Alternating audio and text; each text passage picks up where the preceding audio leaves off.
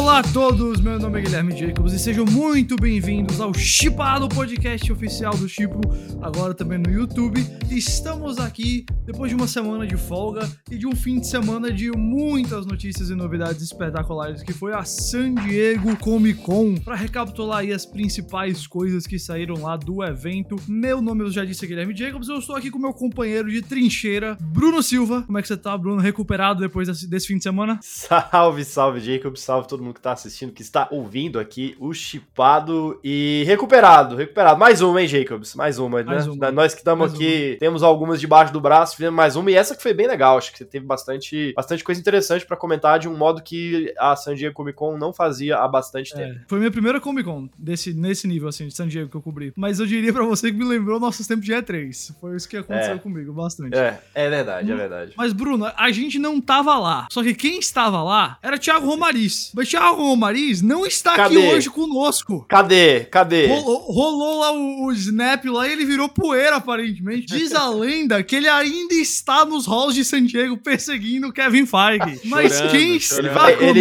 ele foi blipado e quando ele voltar, o Kevin Feige tá anunciando Vingadores 8, né? É, rapaz, vai ter, já vai estar no reboot dos X-Men. E estamos aqui com uma pessoa que estava lá também. Estava, inclusive, lá em muitos momentos com o Thiago Romariz. Então pode até falar sobre quem é Thiago Romariz. Além de falar como foi a San Diego Comic Con, que é Ricardo Rente. Tudo bom, Ricardo? Fala aí, galera. Fala aí, galera do Chipado. Valeu, Guilherme. Valeu, Bruno. Obrigado pelo convite. Um prazer estar aqui falando com vocês.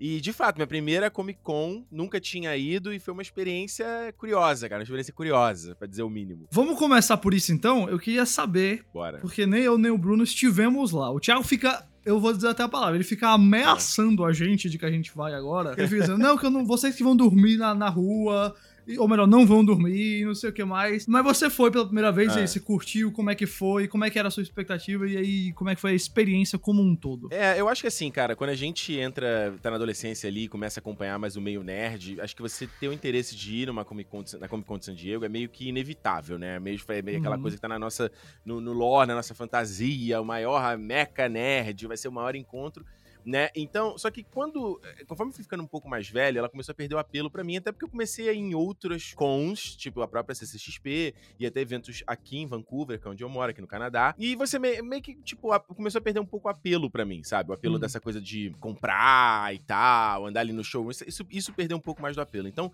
ah. indo nesse evento, meu maior interesse era, obviamente, os painéis, era, obviamente, ver as pessoas lá que a gente assiste, admira e acompanhar os anúncios e tudo mais. Então, assim, eu acho que o que pesou muito para mim nesse evento, eu fiquei meio, meio achei, achei ok, achei bom, não achei incrível, sabe? Principalmente porque pra, pra gente que vai como imprensa, é um evento muito desorganizado. Muito, muito, muito desorganizado. E acho que essas coisas, principalmente isso que você falou de ficar na fila, dormir na rua, é, a galera glamoriza isso, mas eu acho que tem zero glamour, assim. Eu acho que quanto experiência, não só para quem vai como empresa, mas pra quem vai como público. O cara pagou uma grana do ingresso e tá naquela situação, eu acho meio deplorável, assim, sabe? E é uma parada que era uma simples mudança na organização poderia evitar esse tipo de coisa, sabe? Poderia não né, evitar que as pessoas precisassem, precisassem ficar na fila ou virar à noite. Eu vi gente dormindo no chão para comprar boneco, gente. Tipo assim, uma da manhã, a pessoa no chão de. A mina no chão de concreto, apagada. Eu fiquei assim, velho, mano, para comprar um boneco, uma, uma, uma, action figure, não é possível, sabe? Então, esse aspecto, eu vou te falar, esse aspecto eu achei, eu fiquei meio, achei meio, ah, não, não tão legal, sabe, da experiência ah, do evento. Mas você conseguiu entrar em algum painel? Como é que foi essa parte que você tava com mais expectativa aí? Eu consegui entrar, então, eu vi, eu fui em três painéis, foi no painel de Severance que eu consegui assistir, esse tava tranquilo de entrar e tal, e já teve é, uma, uma das melhores séries do ano.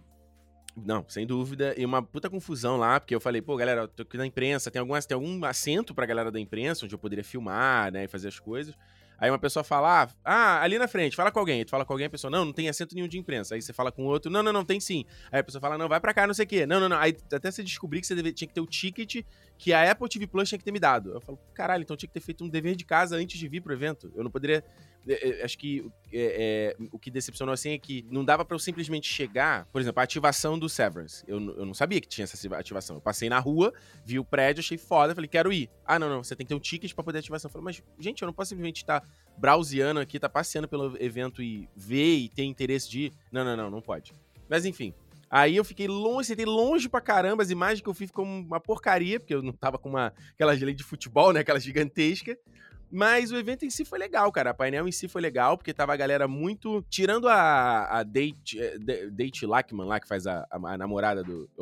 Que faz a, lá, a instrutora lá do, da Lumon lá, que faz aqueles testes e tal. Tirando ela, ela tava meio. Ela tava totalmente perdida no evento. O resto da galera tava muito animado de estar no evento, tava muito feliz de estar lá. O Ben Stiller falando pra caramba, o é, Dan, alguma coisa, né, que criou a série, falando pra caramba. O Pat Walls, acho que tava apresentando. Então foi muito legal, cara. Então eu fui esse painel, vi o da Marvel Animation, peguei o finalzinho da Marvel Animation e vi o do Anéis de Poder. Foi legal pra caramba também. E aí, me diz aí um destaque, assim, uma coisa que você saiu de ah. lá mais na cabeça. Mano, cara, eu acho que ir no Hall, Hall H, tipo, é, são lá, cabe lá 7 mil, 8 mil pessoas, né? Gigante o, o espaço. O que eu acho que tudo, tudo, todos esses painéis, a maioria desses painéis, se vocês veem dessa mesma forma. Eu vejo ele como são peças de marketing, né?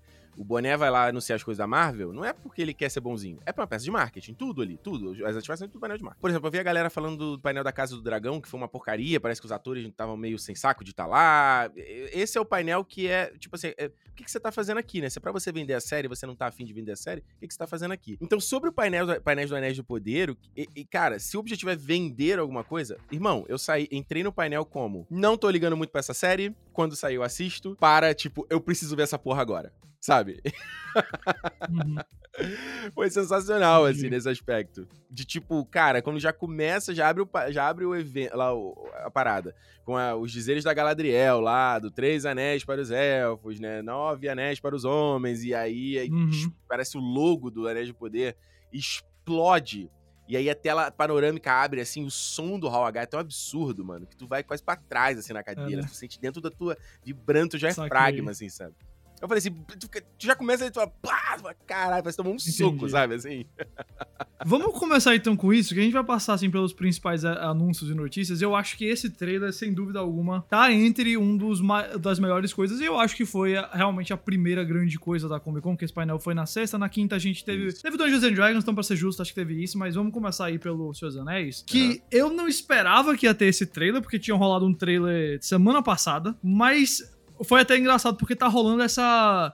Parece briguinha do Seus Anéis com o caso do dragão, que é um sototeiro, outro sototeiro, um sototeiro, outro sototeiro. Literalmente, tivemos quatro trailers dessas duas séries dentro do período aí de 10 dias. Assim, a gente vai falar da Casa do Dragão depois. Eu achei os dois trailers da Casa do, da, do Seus Anéis, tanto da semana passada, no caso, acho que retrasado agora, quanto o da Comic Con, espetaculares. Eu tô completamente impressionado com Especialmente, primeiramente, o visual da série, o escopo que eles estão fazendo. Eu, eu acho que eu fiquei muito cético com séries de, dessas grandes franquias por conta das experiências mais recentes que a gente tem tido com Marvel, com Star Wars, outras coisas assim.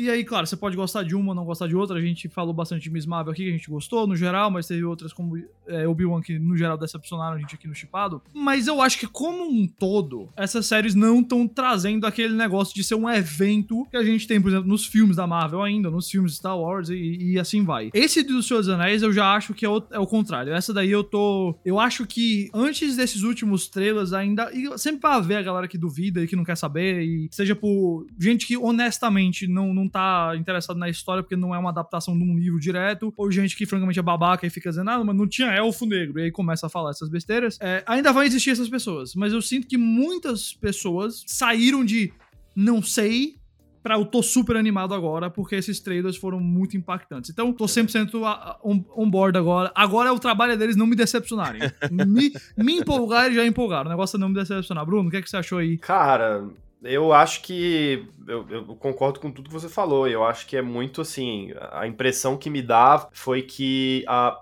a Amazon não apenas aproveitou essa ocasião dos painel, mas acho que aproveitou a ocasião das, da Comic Con inteiro. O Ricardo talvez até possa falar melhor do que eu sobre isso, né? Porque aparentemente os caras. A cidade estava vestida de Senhor dos Anéis, né? Por onde você olhar, você tinha alguma coisa de Senhor dos Anéis ali na frente. Que é, um, que é uma coisa que, assim, a gente vê muito quando a, a, a empresa, né? A, o serviço de cima tá apostando muito na obra e confiante de que aquilo vai ser o seu grande lançamento, sei lá. É o equivalente de você pegar aqui no Brasil e botar, estampar essa série, sei lá, no metrô, sabe? Tipo, botar em Verdade. outdoor de ônibus, de, de, de, parada de ônibus e tal. Cara, tudo me indica que vai ser muito isso, assim, tipo. É, essa série tá fazendo tudo certo, cara. Eu, eu, não, eu, não, eu não vi nada de Seus Anéis até agora, e eu, eu falando até com uma posição de quem não é tão fã assim de Seus Anéis, obviamente, vi os filmes todos e tal. N não vi nada até agora que, que, me, que eu pare e olhe, nossa, hum, não, isso aqui. É. Cara, tá, tá, tudo, tá tudo no lugar. Tá tudo do, do, do jeito que eu, que eu espero, assim, de uma propriedade como o Senhor dos Anéis tem que ser tratada, sabe? Em termos de valor de produção, de dinheiro, de, de, de esforço criativo, técnico. Tá tudo no lugar, cara. Não, não, não vejo. Não, sabe, qual, até... sabe que me convenceu, Bruno? O que me o convenceu muito no painel foi ver os dois roteiristas lá, não vou lembrar o nome deles, e a produtora, e principalmente os roteiristas. Cara, eles estavam tão apaixonados e com tanto tesão de falar da série. E para mim isso sempre é, um, é, é, o que muda, assim, quando eu vejo a parada. Se eu vejo o ator, a galera fazendo meio de saco cheio, eu falo, mano, porra, tu tá vivendo a tua vida, do teu sonho, que era, né, viver do teu, do teu, teu ofício aí, tu tá com essa cara de cu aí fazendo negócio. Foi mal, você nem você pode xingar aqui no chipado. Mas ah, os caras os caras estavam tão animados, eles estavam tão felizes e, e, eles fizeram um trabalho de PR muito bom, que era não entrar na atitude babaca de fingir que a trilogia do Peter Jackson não existiu. Então eles tiveram uma postura de já falar das obras do Peter Jackson de cara, assim, sabe? Ah. Embora ah. no fim do dia, em termos de propriedade intelectual, elas são duas coisas que não conversam, né? São duas coisas completamente diferentes, né? Embora eles também compartilhem é, é, o ETA Digital, o ETA Envolvida lá, o Alan Lee fazendo o processo de produção, o próprio Bear McCreary, né, que faz a trilha sonora, ele trabalhou com o Howard Shaw para criar os temas, e inclusive ele começou o painel é. tocando o tema com a orquestra, né, o tema principal. E o Howard da, Shaw da... é o que, né, tá, tá envolvido também, como você falou agora, ele compôs Isso. a trilha sonora da trilogia Mas original, o, é... ele tá fazendo o tema o tema, pelo menos, ali junto com o Bear É, é quem faz. É, é, o, é, do jeito que parecia, assim, o Bear McCreary é o cara que é o hands-on mesmo, entendeu? O Howard Shore, uhum. ele, ele, ele ajudou para fazer, tipo assim, pra você ficar coeso, né? A comunicação, mas ainda é, assim. É, deve ser do... isso mesmo, por aí. É, mas enfim. Mas ainda assim, a trilha do Bear McCreary, você vê que é, tem cara dele, sabe? E é isso, que, é isso aí, o, Bruno. Tipo, você vê os caras tão felizes, assim, de falar a parada, de falar, ó, oh, eu cresci com esses filmes e a gente realmente a gente não tá adaptando de nenhuma fonte, mas a gente isso deu uma liberdade criativa da gente explorar esse universo, sabe? E, inclusive explorar os Harfoots também, que é uma coisa que o Tolkien nunca escreveu. Então eles estavam muito assim, eles estavam numa vibe muito tipo convidativa, sabe? Tipo, galera, a gente é, a gente é igual vocês, nós somos nerds igual vocês, sabe? Vem com a gente, sabe? E, e não na atitude arrogante de tipo, hum, que eu sou artista, que eu sou, tipo, de Colin Trevor, entendeu? Hum, porque eu pensei isso. vai mais Eu achei que você ia citar outro, outro diretor que fez bombas Quem? aí recentemente, o Blockbuster. Não, não, não. O Fala. nome dele atrai bots. O nome dele atrai bots. É. Ah, então... já sei o que você tá falando, já sei quem é. Bom, é. Ok. Uh, ok, okay show. É, é, Show dos Anéis tá chegando já já, dia 2 de setembro. Falta menos tempo do que as pessoas pensam. Já já tá na nossa porta. Aliás, a ah, gente viu, eu não sei se você quer hum. tocar nesse ponto, mas a gente viu cinco cenas que não foram exibidas, né? Pra fora. E aí? Né? Não, pô, pode falar. falar aí o que, é que você achou. É, foram cinco. Esse foi legal que a gente teve mais a ideia de ver o tom mesmo da série, né? E, nessas cinco cenas. A primeira cena era o Elrond chegando em Casa Doom lá e para conversar com Durin que é o, o anão protagonista, que é o rei. Né? Ele não é o rei exatamente, acho que ele é o filho do rei, alguma coisa assim. E aí eles estão Ele chega lá, tem aquele deboche com os elfos, e eles têm uma disputa de força, assim tal. Tem uma cena da Galadriel sendo. É, a Galadriel e Elrond chegando provavelmente onde. É lá na, na casa do Gil-galad. E aí eles olham uma pintura, eles também eles começam a, a ficar reminiscentes a respeito da primeira era, uma parada dessa, bem simples a cena. Ah, tem uma cena da Galadriel sendo resgatada pelo barco do Elendil, é onde ela tem o primeiro contato com Isildur e eles chegam em Númenor, e aí você tem os planos aéreos de Númenor e toca o tema de Númenor e tal. Ah, e tem a cena da Pop e da Nori, que são as duas Harfoot que a gente vai acompanhar, quando elas encontrando o tal do estranho, né? Que é esse homem que vem no meteoro, que muita gente está especulando que pode ser o Gandalf, e eles ficaram muito escondendo, não querendo falar muito quem era o cara e tal. Então, tipo, elas chegam, encontram ele, aí a Nori cai na cratera sem querer e acaba. Aí, aí chega perto dele, aí ele, o cara acorda assim no susto, segura ela e começa a ter uma explosão de chamas, de rocha uma gritaria, aí ele colapsa e, e, é isso, assim, sabe? E o legal de ter visto essas cenas e ter visto a cena da, da série em si é você ver que parece Senhor dos Anéis, mas não é Senhor dos Anéis, sabe? Porque a linguagem uhum. que o Bayona colocou eu, é difícil até, eu tava até, o, o, vídeo que eu gravei, eu não, tinha, não tava encontrando as palavras, assim. Mas ela parece um pouco mais adulta, digamos assim, sabe? Tipo, acho que as, os filmes do, do, Peter Jackson eram, tinham uma, tinham uma vibe muito fantástica, né? E mítica em torno deles. Eu acho que ele fez uma parada que, que é mais pé no chão, por falta de ter melhor, mais ah. sombria em certos aspectos, ah. mais sarcástica em certos aspectos. E isso me deixou muito. Achei muito interessante, cara. O que, que ele fez, a okay. escolha de planos, a montagem das cenas. E é o que eu tô falando, isso me deixou muito animado, porque parece uma coisa. E, mais uma vez, o valor de produção absurdo em cada uma dessas cenas. Absurdo, absurdo, absurdo.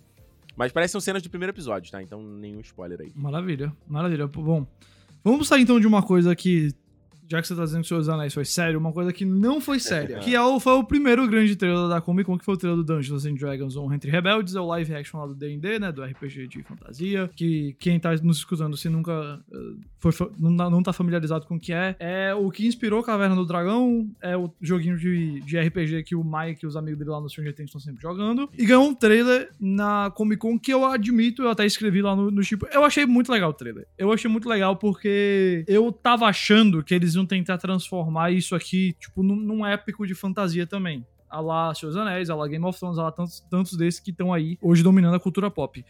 Eu senti, e eu nunca joguei D&D, nunca joguei Dungeons and Dragons. Eu gostava muito de assistir o Critical Role, né, quando tava tendo aquela parte da quarentena. O Critical Role, pra quem não conhece, é um programa que dubladores americanos de videogame e animação, eles jogam Dungeons and Dragons e aí como eles são dubladores, eles estão sempre fazendo os personagens com voz e tudo. É bem legal. E eu conheci há uns anos atrás, é, pandemia e tudo mais, assisti bastante. E uma coisa que eu notei e que eu já conversei com mais pessoas assim que jogam muito é que Dungeons and Dragons é um negócio muito engraçado. Se você tá tendo uma mesa legal, as pessoas estão se divertindo, tem um clima muito irreverente, coisas inesperadas tudo mais. E eu senti que eles pegaram o, o, o filme e falaram assim: vai ser isso aqui. Não vai ser só a mitologia do jogo, mas essa é a experiência do jogo.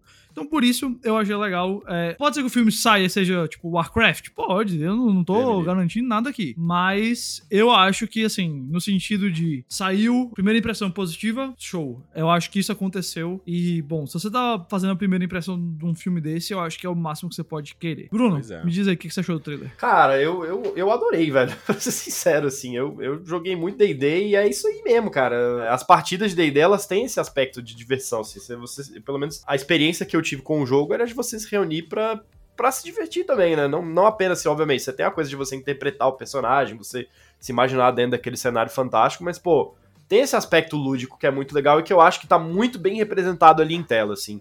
Eu vi até uma galera reclamando, falou que, ah, esse filme vai ser uma bomba, ah, eu tô querendo fazer um negócio, né, ah, tirando a seriedade, vai, vai ficar bobo, não é isso. Pô, assim, a impressão que me dá é que a maioria das pessoas que estão reclamando disso nunca jogaram D&D na vida delas. Porque é. as part partidas de RPG de mesa tem aleatoriedade, cara. Os, o bagulho fica louco. E isso para mim tá muito bem representado. Eu gosto da escolha dos atores. Eu acho que eu tô muito animado para ver o Rio Grant canastrão num, num, num, num, filme de fantasia. Eu acho que vai ficar muito bom. Vai ficar melhor é... que o Jeremy Irons, né? No filme dos anos 90, né? vai, vai. Pois Com é, certeza vai. Cara, se a galera fala assim, ah, o filme tinha que ser sério, não sei o que. Mano, vai só você ver o áudio dos anos 90 lá. Vê que você ficou um filme maravilhoso. Porra, né? Não dá é isso que você falou, né, cara? Joguei. Mano, quando eu jogava RPG no colégio, porra, era essa loucura, cara, né? Daqui a pouco tu puxava umas coisas que não tinha nada a ver com aquele universo ali. Aí tu fala, vai falar assim, chega aquela vai e fala assim, hum, mas isso não faz sentido. Irmão, no RPG é para você explorar a tua criatividade, cara. O fato dele pegar o Chris Pine lá e colocar numa vibe meio rockstar, assim, é isso, mano. É isso o negócio, sabe? Não é para se levar a sério, cara. Eu acho que a gente tá vendo uma tendência aí da galera que consome é. conteúdo de que só sabe ver um tipo de filme é. só, né? E, e, e, se você para pra pensar num ponto de vista mercadológico, olha, olha com o que, que o Dungeons and Dragons foi competir nesta Comic Con. Game of Thrones e Senhor dos Anéis. Tipo, que já são duas coisas por natureza que vão, vão para esse lado. E séries, Cara, sérias, né? Todos eles, né? é, né? Séries, mesmo, mesmo que o filme. Eu, eu acredito que o filme vai ser a pegada do trailer, mas mesmo que o filme não tivesse essa pegada, se eles não fazem algo para se diferenciar, ninguém ia estar tá lembrando do filme do David. Verdade. Então, então eu acho que eles tomaram uma rota interessante até desse ponto de vista para não ficar parecendo, porque se você pega pra galera que não conhece nada de D&D, muita gente não conhece nada de D&D, não sabe o que é o jogo, nunca, é. nunca ouviu falar, vai achar que, ah, isso aqui é um genérico de Senhor dos Anéis, pronto. E, é, é, como o Guilherme falou, vai virar é igual o é. filme do Warcraft, né? Exato. Não vai lá nem cá, né? Ah, vamos avançar aqui para mais algumas coisas que colaram lá. Tivemos um novo trailer do Sandman, adaptação da Netflix do quadrinho do Neil Gaiman. Aliás, eu tô até Vê que você vai dar uma aqui, aí agora. Eu tô estudando aqui, porque já já sai. Eu preciso. O cara é um erudito, né? Oi? o cara é um erudito. Ah, yeah. Tá estudando Rapaz, o livro, muito bom. Eu tô, tô aqui, eu. Todo mundo cara, que pensa falar fui... cultura pop é bobagem, né? Eu fui ler, é. eu, eu li tudo do Guerras Secretas de novo depois do, do, anúncio, mas depois a gente fala disso aí. Sandman é um dos quadrinhos, assim, que, tipo, mora de pantufas no meu coração, sabe? É, é um, é, um, é um negócio, assim, muito especial para mim o que o, o que o Gaiman faz com essa história aqui. E durante muitos anos eu ficava, brother, eu espero que isso nunca seja adaptado. Não só por causa da dificuldade, eu acho, do visual mesmo, assim, de você transformar. E, assim, essa parte visual eu ainda tô vamos ver, vamos ver se vai ter hora que vai aparecer só um montão de tela verde só, vamos ver essa parte. Mas também por causa do tom, assim. Sandman é um negócio, ao mesmo tempo, muito cósmico, umas ideias, assim, enormes sobre a vida e a existência, e ao mesmo tempo, muito honesto sobre as emoções, sabe? Muito...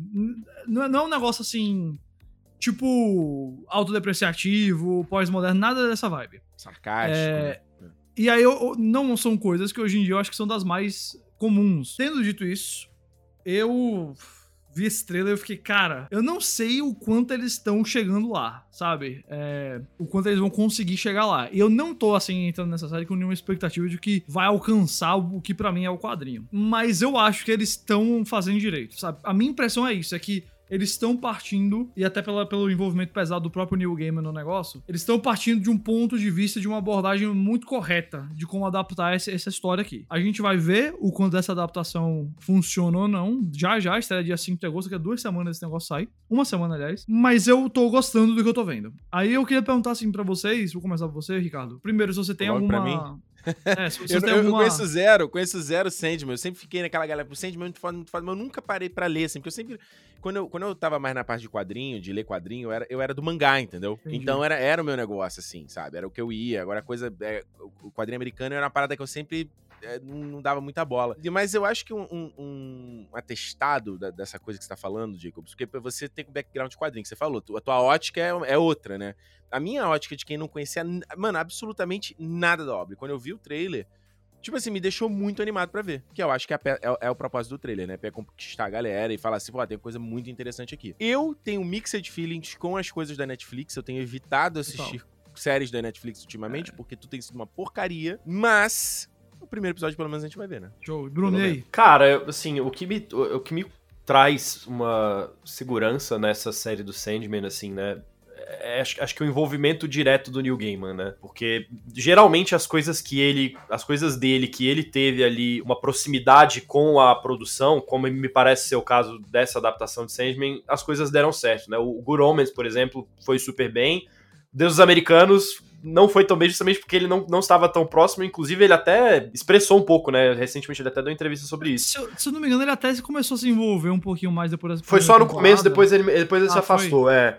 E, é, e por que, que não eu, rolou, não. Eu adoro é, não rolou, não. É, por que, que, eu, por que, que eu falo isso, assim? Que eu, o Neil Gaiman, eu acho que ele é um cara a galera que conhece Sandman sabe, assim, eu acho que ele é um cara muito. Ele, ele tem uma, um conjunto de, de, de, características que é muito único, assim, por, por ele ser uma figura dos quadrinhos que também tem uma carreira muito bem sucedida em roteiro, em televisão. Ele tem uns roteiros muito bons, assim, tipo, tem, tem uns episódios de Doctor Who que foi ele que fez, cara, eles são espetaculares, é então. Então ele, ele, ele, ele tem a manha, cara. Então o fato dele estar tá próximo, assim, eu acho que eu acho que me dá uma garantia de que essa série ela vai ser muito boa, não só do lado da fidelidade ao material original, e tudo me parece que eles estão eles estão sendo muito, né, estão adaptando muito bem essa, essa HQ para TV, né, para uma, pra uma série. Mas também porque eu acho que vai ser uma série muito interessante de se assistir. Eu acho que vai ser bem legal. Tô, tô, tô animado. Esse trailer novo foi bacana. Foi o trailer mais legal pra mim até agora. Ô, louco. É. Caraca. Olha aí. Gostei. É... Gostei. De todo o evento? De toda a Comic Con? Não, do, do, do, do Sandman. Ah, ah, acho tá. que eles soltaram. Acho que esse é o segundo, né? Do... Isso, é o segundo. Então, eu, é pra, mim, pra mim, foi, foi mais legal. Caso do Dragão? O que, que vocês viram no Caso do Dragão? Foi bom? Estão animados? Ah, assim, teve o trailer do, do Casa do Dragão, né? No, que saiu acho que dois dias depois pra gente. Brother, assim, eu vou dizer pra vocês. Eu acho que essa série. É, é, eu tenho mais segurança com a qualidade dessa série do que de quase acho que de tudo que a gente falou até agora. É porque, Por ah. porque não só pelo fato de ser HBO, mas pelo fato de que a galera que tá por trás é a galera que era a melhor parte do, do pessoal, assim, do, do Game of Thrones, sabe? É o Miguel Sapochnik que tá ali, entendeu? Não, não é o o, o D.B. Weiss e o Benioff, né? Não são eles, não, não assim... Esse, esse cara, o Sapotnik hum. aí, eu, eu já eu fui num evento dele aqui no Vancouver Film Festival, e ele tava falando da processo de produção do Game of Thrones, e tu vê que ele é um cara, mano, que ele é muito é, ele tem uma visão muito holística sobre o projeto, sabe? De ver o projeto como um todo. Ele não tá lá só ali apertando, falando ação, corta, não sei o quê. E ele falava sobre aspectos gerais, assim, sabe? De como você. Do, do, tom da série, do episódio dele não destoar de todo o resto, né? Isso que você falou é uma verdade. Eu acho que eles perderam a oportunidade, vou te falar a real. De hum. exibir, hum. não precisava ser pro público, poderia ter exibido lá dentro alguma cena da Guerra dos Dragões, porque essa parte da história do, do livro o que que me deixa animado é que, tipo assim, ele não é igual o Game of Thrones em questão de escala. O Game of Thrones é muito grande em escala. Tipo, ele ele aborda um milhão de personagens, um milhão de núcleos, um milhão de, né, ele vai para Essos, vai para Westeros, vai para Muralha, volta para Pentos e, e, por aí vai. Essa história, em, pelo menos, é que o livro ele não é, ele não, ele não é igual aos livros do Game of Thrones, né? Então ele, ele pega um é, grande pedaço nunca li, mas mas é, eu sei que esse daí é, é, destacado entre as pessoas que é. Eles, eles vão ter que fazer muito enxertos na história, né? Mas a história, pelo menos o que tem no livro lá no, no, no, Fogo e Sangue, ela se passa numa área, sabe? Na área ali de Porto Real, na área de. lá da ilha do. do Pedra, Pedra, do Dragão, lá, Casa Velária. E é, é, tipo, é muito mais condensado, é muito menor o escopo, os núcleos, entendeu? Só que ela é maior em questão de escala de questão da ação, porque você tem guerra de dragão voando no alto, um lutando contra o outro. Então, se eles. Eles falaram que tem, vão ter 17 dragões, e a gente não vai ver tudo nessa primeira temporada, né? Mas eles acho que eles tinham que ter mostrado mais, né? Só ficar aquele takezinho de dragão cuspindo fogo na tela, que ninguém aguenta mais essa porra.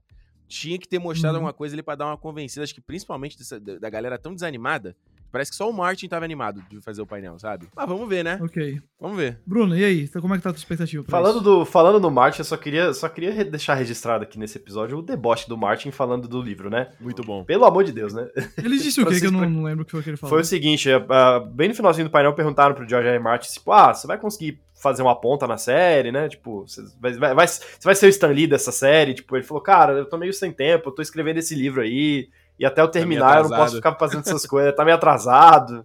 Tipo, não, e, deboche, detalhe, né? Ele fala isso, ele fala isso desde a quarta temporada do Game of Thrones, que foi quando ele parou ah, de escrever episódio, lembra? Ah, sim, tem, deve ter quase 10 anos que ele tá falando isso. Mas de, de modo geral, assim, tipo, eu acho que essa série vai ser boa também. Eu acho que não, não tem, não tem muito, não vejo muito é, é como uma produção da HBO dar errado, né? Raramente essas produções da HBO dão errado. Mas uma vontade que os caras estavam nesse painel, viu? Nossa senhora, velho. É, eu acompanhei tudo, tipo, não revelaram nada. O trailer, o, o tra os caras mandaram uma versão estendida de um trailer que já tinha saído, tipo, e ainda ficaram segurando o negócio para soltar online. A única informação é. que eu acho que realmente saiu de relevante desse painel foi o fato de ter 17 dragões na, na, na, série. Eu acho que isso vai ser legal. Os dragões nas últimas temporadas de Game of Thrones foram, foram muito interessantes, foram, acho que ficaram, ficaram bem representados e ter mais disso eu acho que vai ser legal. Mas, cara, não, não fizeram um bom trabalho de vender esta série, na minha opinião. Não que precise muito fazer um trabalho de vender uma série de Game of Thrones, né, uhum. né? Tá super vocês alta, acham que mas... não? Tipo, vocês acham que não queimou, o final da série não queimou tanto Ah, mas vai a ter imagem? a curiosidade, né? Vai ter a curiosidade ah. de ver ainda. E, e, Olha, e se, queimou, se... queimou alguma coisa, mas eu não acho que vai impedir é, muito, não. Eu, eu, acho que se a Casa do Dragão entrega uns dois, três episódios iniciais muito bons, é. essa galera que se sentiu ultrajada pelo final de Game of Thrones volta. Eu acho que volta. É, a minha né? impressão é mais ou menos essa também, sabe? Eu não, assim, eu acho que ser o mesmo que Game of Thrones foi, acho que não rola. Mas acho que no mínimo dá pra gente dizer que parece que eles estão pegando até agora o que era bom de Game of Thrones. Vamos ver se como é que vai ser a saída. Vamos falar de um outro painel que eu acho que ou você quer falar ainda do, do caso do Dragão? Não, não, eu, eu, só ia acrescentar uma coisa que eu acho que o Game of Thrones, a vantagem dele é porque a gente acompanha os protagonistas desde o começo da jornada deles. O Jon Snow, o Tyrion, Daenerys e tal. E a Casa do Dragão, você já meio que encontra os caras já completamente formados, sabe? Eles já são adultos, eles já têm o poder, eles já... Eu acho que isso vai ser, vai ser o desafio dessa série de fazer a galera se conectar com a jornada, entendeu? De, de tipo, não, não, não... Por que, que eu vou comprar a história, a, a, a, o drama da, da Rhaenyra lá e a parada? Por que, que eu vou comprar é. ela e por que, que eu vou comprar... Entendeu? É, eu acho que esse é o grande, maior desafio em relação ao Game of Thrones. Bom, um outro painel que eu diria que foi decepcionante, para mim o mais decepcionante de todos, é o da Warner Bros. Que no caso, foi só do Adão Negro e do Shazam. Não teve mais nada, nem da Warner como um todo, muito menos de DC. E olha, achei legal o trailer do Shazam. Achei fraquinho o trailer do Adão Negro. Foi um, um teaser mais, assim, de um minuto ali, pouquíssima coisa. É, mas eu diria que foi, assim, muito abaixo do que podia ser. E aí o pessoal veio dizer, não, mas focaram só em filme desse ano e as outras coisas não estão tão longe ainda, assim, ó. Beleza, eu entendo que você não pode chegar lá e mostrar muito do Flash pelo que tá acontecendo né? Mas você tem filmes que já terminaram de filmar, o próprio Flash, se você quisesse, sei lá, soltar a primeira imagem oficial lá da Supergirl ou do próprio Michael Keaton uhum. como Batman, se o Michael Keaton aparecesse lá, o Aquaman terminou as filmagens, você podia pelo menos botar o Momoa lá pra mandar pelo menos um vídeo dizendo oi. O Batgirl que sai esse ano, que é um filme que não tem nenhuma figura polêmica nele, é um filme que não tem razão para ele não aparecer. É um filme que supostamente sai esse ano, estamos em julho, não teve nada oficial fora uma imagem desse Guilherme, filme. Seu, cara, eu Oi. vou te falar, o que eles fizeram foi ultrajante, Manda. brother. Foi ultrajante. E eu, eu fiz um vídeo falando sobre isso, a galera vem naquele papo, ah, Marvete, Marvete, falou, mano, cara, eu tô do lado de vocês, brother. Eu tô, eu tô defendendo a parada de vocês. Vocês têm que estar defendendo essa porra. Porque os caras irem no evento. Eu sei, claro, né? A Warner tá lá passando por mais. Eles, a Warner tá sempre, né? A divisão da DC tá sempre passando por reestruturação. Toda hora tá passando por reestruturação. Mas, tipo assim, brother, é. não é que eles não tinham que se falar, como você disse aí. Mano, tem a série do, do, do, do Pinguim, não tem nada para falar o, o Batman, The Batman 2 E tava lá. pra filmar já essa série, inclusive. É. Pois é, brother. Cara, podia, podia o Robert Pattinson aparecer lá só pra dizer, o que gente, me deixa... Batman foi show e vai ter um 2. O James Gunn já deixa... tava lá, mano. Porra. O que me deixa mais impressionado com essa, com essa atitude da Warner é que, tipo, eles já fizeram muito mais quando tinham muito menos para mostrar é. em termos de quantidade e qualidade. Tipo, beleza, tá fazendo produção. Assim, é, é, muito estranho a gente pensar nisso, que, tipo, obviamente, problemas com atores à parte, a DC tá indo bem, cara. Os é. últimos filmes deles foram bons, foram legais. Pô, o Batman foi bom. Uh, o, o, o, Guardiões da Galáxia. O Esquadrão, Esquadrão Suicida foi bom. O Coringa, né? sucesso. O Caso fez sucesso. O Coringa debatível aí se é bom ou não, mas, pô, fez um, é, fez um sucesso gigantesco. Um não dá pra você. Né? Não dá para você Porra, deixar, deixar minha, de lado, cara. Os caras um, a... cara tinham, tinham um filme com um filme de bilhão e um Oscar na mão e não falaram nada sobre ele no painel. A minha expectativa era, era, de, sei lá, eles fossem apresentar, seja a Lady Gaga a Lady ou não, Gaga. Era é. a minha expectativa. Pô. Tipo, mano, já é. fala, já saiu a notícia do Coringa. Tipo, essa notícia do Coringa 2, que, que o Todd Phillips postou no Instagram dele, porque ele é um puta, né? Eu sou artista porque, né, eu sou filmmaker. É, eu não posso nascer na Comic Con. Mano, anuncia isso na Comic Con, cara. Você tem que. E... Cara, olha, a burrice é tipo, a... não. É. Eles não sabem trabalhar a indústria do hype, cara. Puta e até pariu, e, e, até se você parar pra pensar nessa coisa, ah, não, pô, no, o ano que vem tá complicado isso aqui. Mano, horas depois a Marvel tava anunciando o filme pra 2025, velho. Tipo, exato. mano. É, exato. Eu quero defender, assim, uma coisa que a Warner fez, assim, de dizer, ah, vamos focar nos filmes desse ano. Mas, cara, desculpa. Você tá ali com o Shazam e o Adão Negro, personagens que são rivais diretos nos quadrinhos. Pelo menos, mesmo que não vá ter filme, mesmo que não vá ter encontro deles, bota o Zachary Levi de frente com o Dwayne Johnson, ou junto na palco ao mesmo tempo, e tipo, cada um mostrando seu bíceps, não sei, alguma coisa dessa, só pra tirar onda com esse The Brother. E ainda, te, ainda cagaram tá isso, né? E ainda cagaram isso, né, Guilherme? Do, do Dwayne Johnson ir lá e falar: ah, quem ganha, Superman ou Adão Negro? Depende de qual Superman. Aí ele teve, cara, alguém deve ter dado uma chamada nele logo depois que ele saiu do palco, porque eu não sei se vocês viram a entrevista, eu esqueci qual foi o veículo, que o cara foi falar, como assim? Mano, ele parece tá até. É, é, é... O Will The Rock é um cara que sempre passa muita confiança, né? Ele tá até meio assim parado. Não, deixa eu falar. E, tipo, com longas pausas, assim. O Superman da nossa geração é o Henry Cavill, sabe? Ele teve que ah, se justificar logo tomou uma depois. Tomou uma chamada na hora ali, certeza. Não, recebeu um zap e, do cara falando, mas você tá maluco? Você tá é, dodói? Eu, eu, acho que é muito emblemático, assim, da, da, dessa, desse receio, dessa cautela da, da Warner, que a grande conversa envolvendo Warner na durante a Comic Con inteira foi a, a, suposta aparição do Henry Cavill que nunca que nunca, nunca foi falada, nunca foi confirmado, ninguém nunca tipo foi é. puro foi puro vapor assim, tipo, foi um rumor que surgiu do nada as pessoas queriam acreditar naquilo e se espalhou que nem faísca e, tipo, no final não teve nada. É, Basicamente. Pois é. Não, e eles exibiram. Aí a galera, os fãs da DC estão com a parada. Ah, mas é. Eles estão guardando isso para o DC Fandom. Primeiro, o DC Fandom 2022 não tem nada confirmado, nada garantido do que vai acontecer esse evento esse ano. Ele aconteceu nos anos anteriores por conta, né, de, de pandemia, para compensar, né, o lance da, da, Comic Con, que não rolou e tal. Então, assim, e, e mais a mais, brother, é o que a gente falou, eles têm tanta coisa suficiente que daria pra encher os dois eventos. Você acha que a Marvel não vai anunciar nada em dois, na D23 agora? Você acha que não falar nada? Vocês estão brincando comigo. O elenco, o elenco do quarteto, eles iam anunciar nessa Comic Con. Eles guardaram pro D23, brother.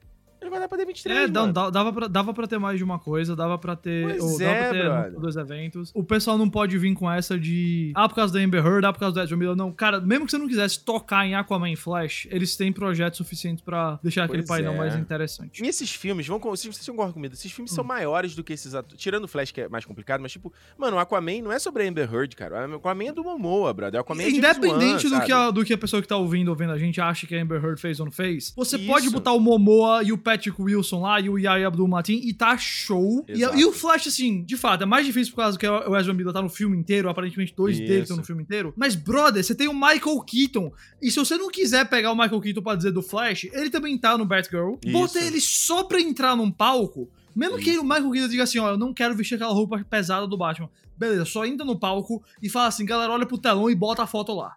Isso. Só isso. Brother, mas, mas é, não é difícil. Acabou, mano. A gente já estaria, a gente já estaria arrancando a cueca por cima da calça e girando, assim, maluco, cara. Porra, não dá, mano. É impressionante. James Gunn tava no evento, brother. Fala do Peacemaker. Fala do. No... Mano, que foi, coisa. inclusive, né, tirar a cueca e jogar por cima da cabeça, foi o que aconteceu no ah. painel da Marvel, que era um painel Porra. que era pra ser mais básico, Porra. segundo as histórias aí, era um negócio mais de boa. E eu, os caras não só anunciaram a Porra. fase 5 inteira, como resolveram dar a look e anunciar que a fase 6 existe e já mostrar assim, ó, o final disso aqui da saga do multiverso, que é onde a gente está agora, vai acontecer é, em 2025. Vamos por parte, porque a Marvel é muita coisa, tá?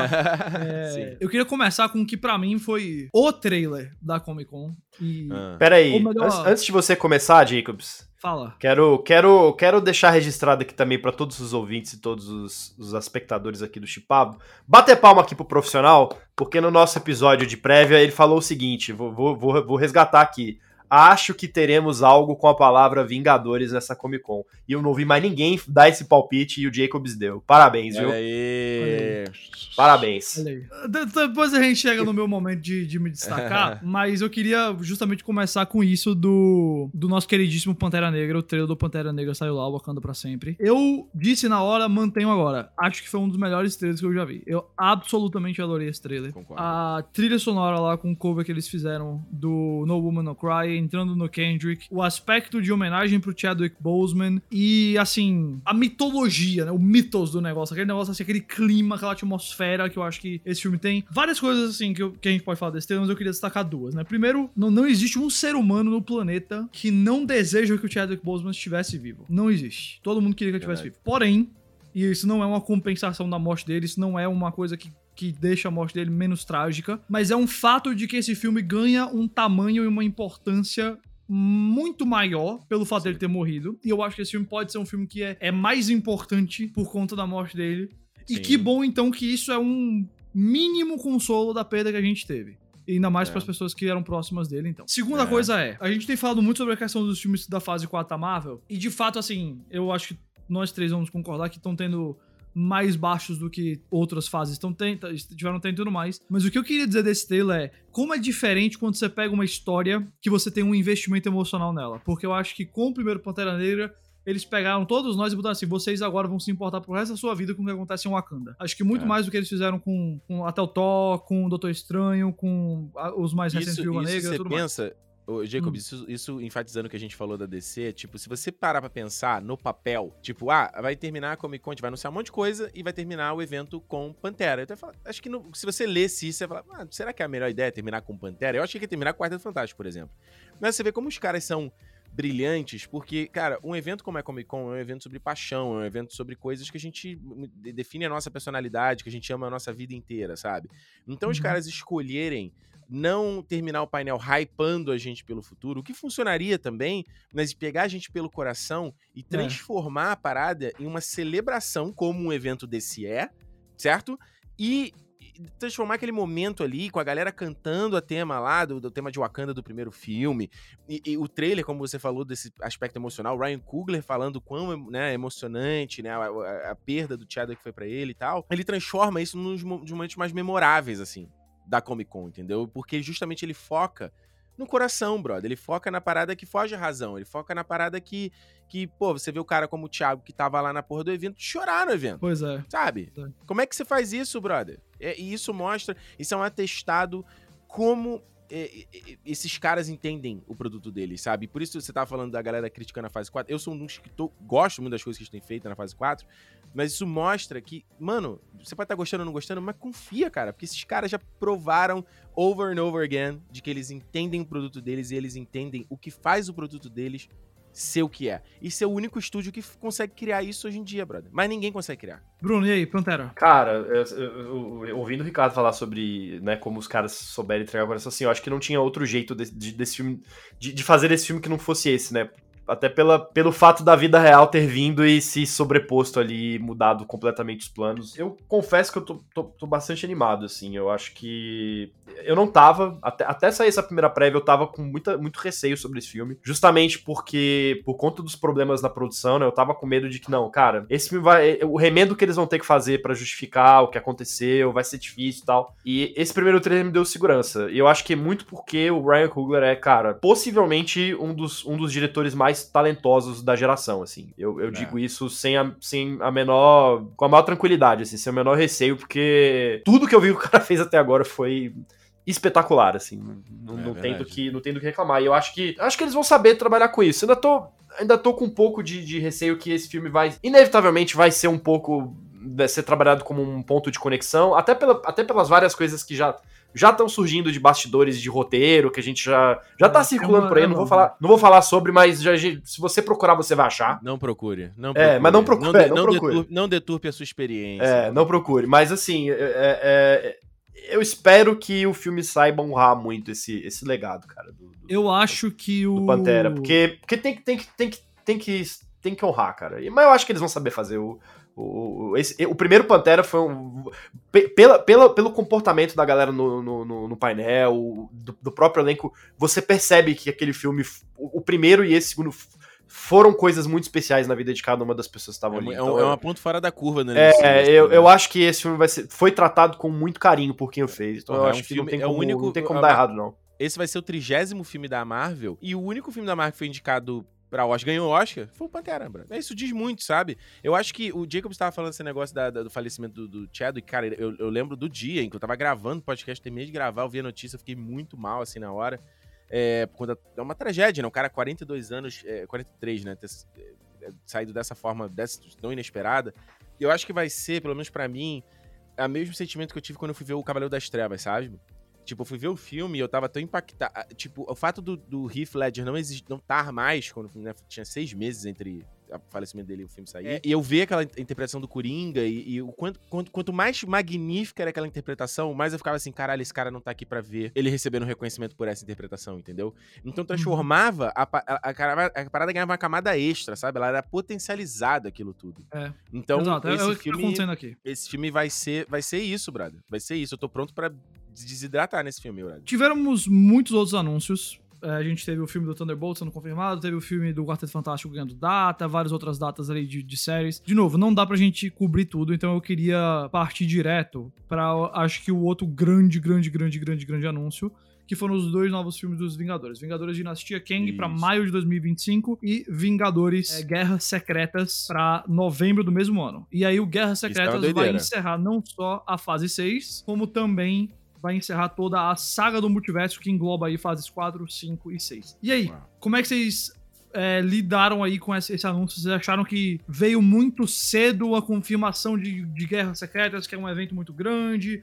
E já tá para sair em 2025. Vocês estão na, na, expectativa, não estão? Depois agora a gente teve a confirmação que o Destiny Daniel Cretton do Shang-Chi tá no Dynastia Kang. E basicamente eu queria então, assim, perspectiva aí, geral. Guilherme, como é que vocês estão é para dois é bom falar que, É bom falar que isso não tá confirmado, né? A nota do, do The Hollywood Reporter é que ele deve dirigir. Ele talvez. Então, é, bom. Assim, a galera tá dando como o... confirmado, né? Quando Vocês o Hollywood Reporter, o Deadline e o Variety dão, é muito difícil não ser, cara. Muito difícil. É mesmo? É, é. é, eu, eu, isso parece, eu me parece, me parece bem, bem fechado. Pra esses também. três veículos é. terem dado como certo, sabe? E, Se fosse só e, um, até mais. E é, um, e é um cara que já tá dentro do ecossistema da Marvel, né? Ele, ele tem um super contrato que ele assinou com a Disney. Tal qual os irmãos russos ali, né? Tipo, eu, eu acho que vai. Me parece que vai ser um caminho muito, muito parecido parecido, assim, sabe? Tipo, uhum. Kevin Feige viu o trabalho dele no Shang-Chi e falou, pô, esse cara aqui é firmeza, vamos, vamos trazer ele mais para perto. E, e, aí vai é. ser ele para fazer esse, esse filme novo dos Vingadores. É, esse, Bom, ele, uh, cara, mas, eu, assim, eu achei... Perspectiva geral aí, Guerra Secreta e Dinastia Kang, como é que vocês estão? Eu achei doideira essa fato de dois filmes num ano só, né?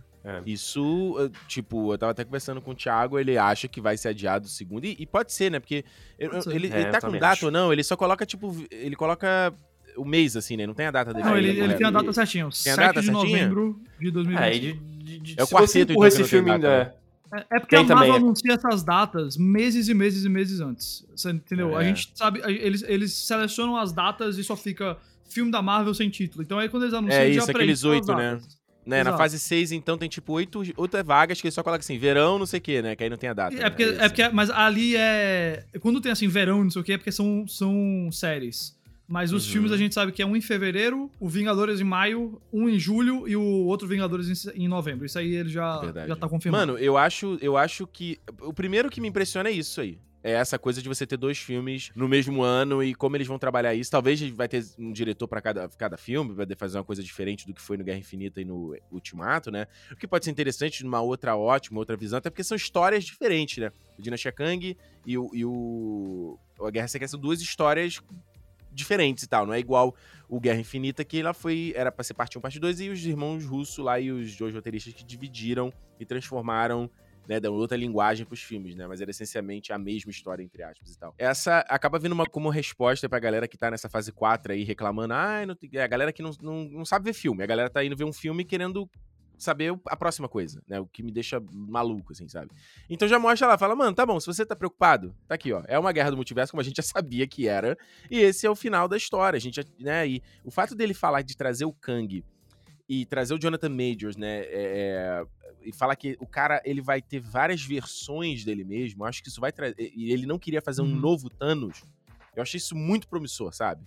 É, não precisa ser um novo grande bad guy super poderoso. Ele vai, ele, o desafio dele vai ser outro, vai ser outra parada, é. sabe? Então isso aí Beleza. é parada. Porque não tem quem, quem não tá empolgado, mano. É, Bruno, e aí, como é que tá você com, com isso? Cara, eu acho que quero resgatar com uma das reclamações que a gente fez sobre aquele episódio falando da, dos problemas da Marvel, que era justamente essa falta de, de perspectiva que a gente vinha tendo com, com a, a, fase 4 em si, né? Olha aí, ó. Aí, da ó. hora demais. Aí, ó. Quem tá vendo aqui o vídeo, ó, o bonezinho ó, que deram lá no Hall H, ó, da show demais. Multiverse Saga. Show demais. Então, era, eu, eu acho que esse boné, inclusive, diz muito sobre o que eu tava. Que eu, do, que, sobre a, o, o que eu acho dessa história toda. Porque parece que o Kevin Feige percebeu esse problema e, e, e atacou ele diretamente, sabe? Agiu, tipo, né? Agora a gente, agora a gente sabe para onde está indo. Agora a gente tem algo com o que esperar, assim, para frente. E, e, e, isso, isso eu acho que vai ajudar muito todos os filmes que vão vir daqui para frente, assim. Primeira coisa de tudo é me, que mais me, me intriga é saber como que vai ser essa nova formação dos Vingadores. Não no sentido só de quem vai estar, de quem vai ser os personagens, até porque a gente já sabe, né? Dá, dá pra ter uma boa ideia de, de, quem vão ser os principais aí nessa história, e não é muito diferente do que a gente tava imaginando desde o Ultimato, né? Vai ser Capitã Marvel, vai ser o Doutor Estranho, provavelmente a pessoa que for assumir, for, for assumir o Pantera Negra também vai entrar, agora o Shang-Chi entrando também. É, mas eu quero saber muito como que eles vão reformular dentro da história, porque uhum. como, como, que os Vingadores deixaram Steve Rogers e Tony Stark para trás, né? É, como que eles se reorganizaram. Isso eu acho que isso, vai ser uma isso, história legal de contar. Isso é um problema, eu acho, para até além da história. Mas antes você sempre tinha esses dois caras como não só os polos, né? do universo, mas também como, tipo, o centro do negócio. Você quer. Você tá. Tem muita coisa acontecendo no universo Marvel, mas sempre que você vê o Capitão América como universo, você sabia que ali você tava Isso. com o centro, o mais importante, aquilo que você consegue que você precisa acompanhar. É. E aí eu tô muito curioso para ver. Assim, eu, a gente já, já estourou o tempo aqui, então eu vou só comentar rapidamente. Eu tô muito animado para ver o que, que eles fazem com Guerras Secretas, que é o meu. Desse, assim, desses eventos de quadrinho, né? De coisa que, que muda o universo nos quadrinhos, é, é, o meu favorito. Eu adoro o que o Jonathan Hickman escreve na Marvel, todo, tudo que ele escreveu, o X-Men, o Quarteto Fantástico, então, e, e, isso daí também. Eu não faço ideia como é que eles vão fazer aquilo. Assim, eu sei que não vai ser o quadrinho, porque eu já conheço o jeito que a Marvel faz. Eu sei que eles não vão adaptar aquilo ali, né? Mas tem algumas coisas que eu espero que eles tragam, que eu espero que eles aproveitem da ideia ali. E muito curioso para ver, assim, os novos personagens que certamente vão estar lá, o quarteto, o Doutor Destino, eu acho que vai aparecer, essas, todas essas coisas. E, cara, assim,